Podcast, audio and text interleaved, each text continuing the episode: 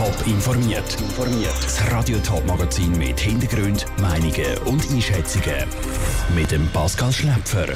Welche neuen Gebäude gefallen den Zürcher in ihrer eigenen Stadt am besten? Und welcher Corona-Test ist für was am besten? Das sind zwei von den Themen im Top informiert. Die einen haben es gern modern, andere lieber altmodisch. Geht zum Architektur sind Geschmäcker verschieden.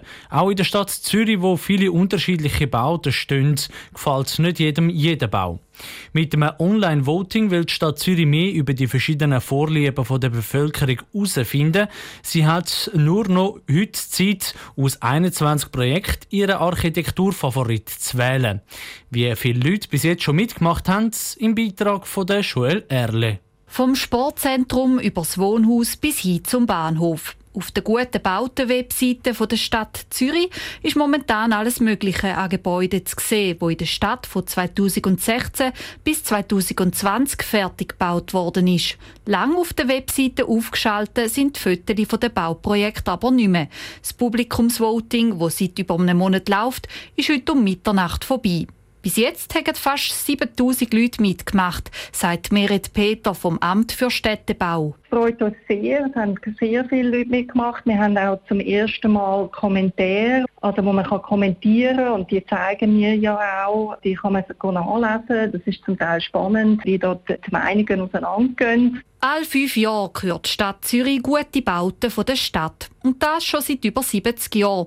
Der Publikumspreis wird aber erst zum zweiten Mal vergeben. Das letzte Mal hat das Elefantenhaus vom Zürich Zoo den Preis gewonnen. Auch in diesem Jahr können es laut Merit Peter sein, dass ein gewisser Architekturtyp beim Publikum besser ankommt. Das sind natürlich Projekte, eben, wo viele Nutzen haben, wo viele davon profitieren. Das sind natürlich schon in der Regel die Projekte, die vorne liegen. Das Jahr können so zum Beispiel das Sportzentrum Heuried oder der Bahnhof Oerlikon Rennen machen. Neben dem Publikum gibt es aber auch einen Fachjurypreis, vergeben von Experten, die die Gebäude aus professioneller Sicht bewerten. So schauen die zum Beispiel besonders darauf, ob umweltfreundlich gebaut worden ist. Das Publikum sei in dieser Hinsicht aber nicht zu unterschätzen, sagt Meret Peter. Wenn man die Kommentare anschaut oder zu diesen einzelnen Projekten, da gibt es natürlich Leute, die sehr auch auf diesen Themen wie Nachhaltigkeit dran sind oder eben, ob es gut ist in Bezug auf die sozialen Umstände oder ob es einfach teuer ist. Also da kommen die Faktoren sind den Leuten also auch sehr, sehr wichtig sagt Merit Peter vom Amt für Städtebau im Beitrag von der Joel Erle. Welches Bauprojekt den Publikumspreis von der Stadt Zürich gewinnt, kommt am 20. September aus. Wie die Leute beim Voting abgestimmt haben, wird dann auch im Internet ersichtlich sein und in einer Ausstellung präsentiert. Mittlerweile gibt es in der Schweiz einen Haufen verschiedene Corona-Tests. Jetzt stellt sich nur noch die Frage, welcher Test für was eigentlich am besten ist. Weil die Übersicht behalten in diesem Corona-Test wirrwarr schwierig ist, hat Lara Pecorino eine genaue Übersicht zusammengestellt. In der Schweiz gibt es drei verschiedene Arten von Corona-Tests, die vom Bundesamt für Gesundheit BAG zugelassen und akzeptiert sind. Dazu gehören die PCR-Tests, die vor allem bei den Testzentren und den Ärzten gemacht werden. Die Antigen-Schnelltests, die von Ärzten und Apotheken angeboten werden und noch die Selbsttests für die Heime. Wer ein Covid-Zertifikat für die geplante Sommerferie braucht, der muss entweder einen PCR-Test oder einen Antigen-Schnelltest machen, sagt Jonas Montani vom BAG. Das sind einfach die Tests, die zuverlässig genug sind, um Personen, die, die das Virus in sich tragen, zu identifizieren. Und zwar auch dann, wenn die Viruslast eben nicht hoch ist, was zum Beispiel bei symptomlosen Personen der Fall kann sein. Wer einen PCR-Test macht, der kommt das Covid-Zertifikat über, das drei Tage lang gültig ist. Bei einem Schnelltest ist das Zertifikat nur zwei Tage gültig. Jetzt stellt sich die Frage, wann muss eine Person selber für den ausgewählten Corona-Test zahlen?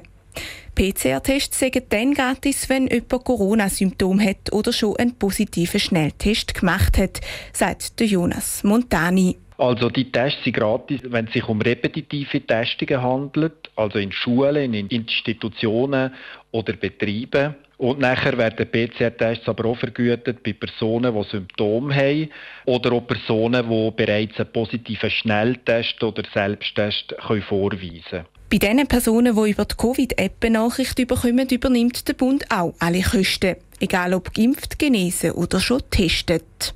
Der Beitrag von Lara Pecorino. Das Bundesamt für Gesundheit hat für die letzten 24 Stunden 853 Corona-Fälle gemeldet. Getestet worden sind etwas mehr als 19.000 Leute. Damit steigen Corona-Zahlen weiter. Letzten Dienstag waren es noch 707 neue Infektionen. Gewesen. Seit 50 Jahren dürfen die Frauen in der Schweiz abstimmen und wählen. In unserer Sommerserie reden wir mit ganz vielen verschiedenen Frauen. Heute an der Reihe ist die allererste Schweizer Bundespräsidentin Trutz Dreifuss. Sie erzählt vom Kampf um Stimmrecht für die Frauen und die Sitzungen im Bundesrat. Es berichtet Dominik Meyerberg.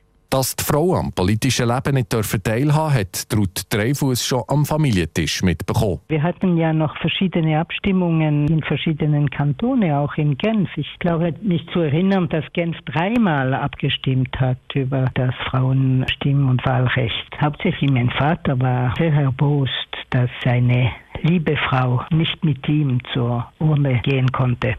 Was dem Jahr 1959 zu einer ersten Abstimmung über die Einführung vom nationalen Frauenstimmrecht kommt, ist Ruth Dreyfus 19 und Hessig, wo eine Mehrheit Nein sagt. Die ganze Kampagne war ja auch sehr beleidigend für die Frauen. Ich meine, die, die Plakate, die man sah, die Argumente, die man hörte, haben uns wirklich als, ja, als Menschen zweiter Klasse betrachtet. Zum ersten Mal selber abgestimmt hat Ruth Dreyfus schon 1960 nach der Einführung vom Wahl- und Stimmrecht auf kantonaler Ebene zu Genf. Einerseits schien es normal, dass ich mit 20 zum ersten Mal abstimmen kann, aber es war gar nicht normal, weil für meine Mutter, die 55 war, war es auch das erste Mal und wir gingen zusammen an der Urne und für sie kam leider das eidgenössische Wahl- und Stimmrecht dann zu spät. Nachher kommen prägende Jahre für Ruth Dreyfus. Die politische Karriere nimmt so richtig Fahrt auf und gipfelt ihr Wahl im Bundesrat als zweite Frau nach der Elisabeth Kopp. Am 10. März 1993 wird Ruth Dreyfus in die Landesregierung gewählt. Die Zusammenarbeit mit dem Mann hat ihr keine Mühe gemacht, aber umgekehrt. Es war noch ein wenig exotisch, sagen wir. Für meine Kollegen war es doch ein wenig, sie brauchten eine kleine Anpassungszeit, um sich mit diesem komischen Wesen äh, zu, zu gewöhnen. 1999 wird Ruth Dreyfus als erste Frau in der Schweiz zur Bundespräsidentin gewählt. Knapp 40 Jahre nachdem sie im Kanton Genf zum ersten Mal einen Abstimmungszettel in die Urne hat gelegt. Top informiert, auch als Podcast. Mehr Informationen gibt es auf toponline.ch.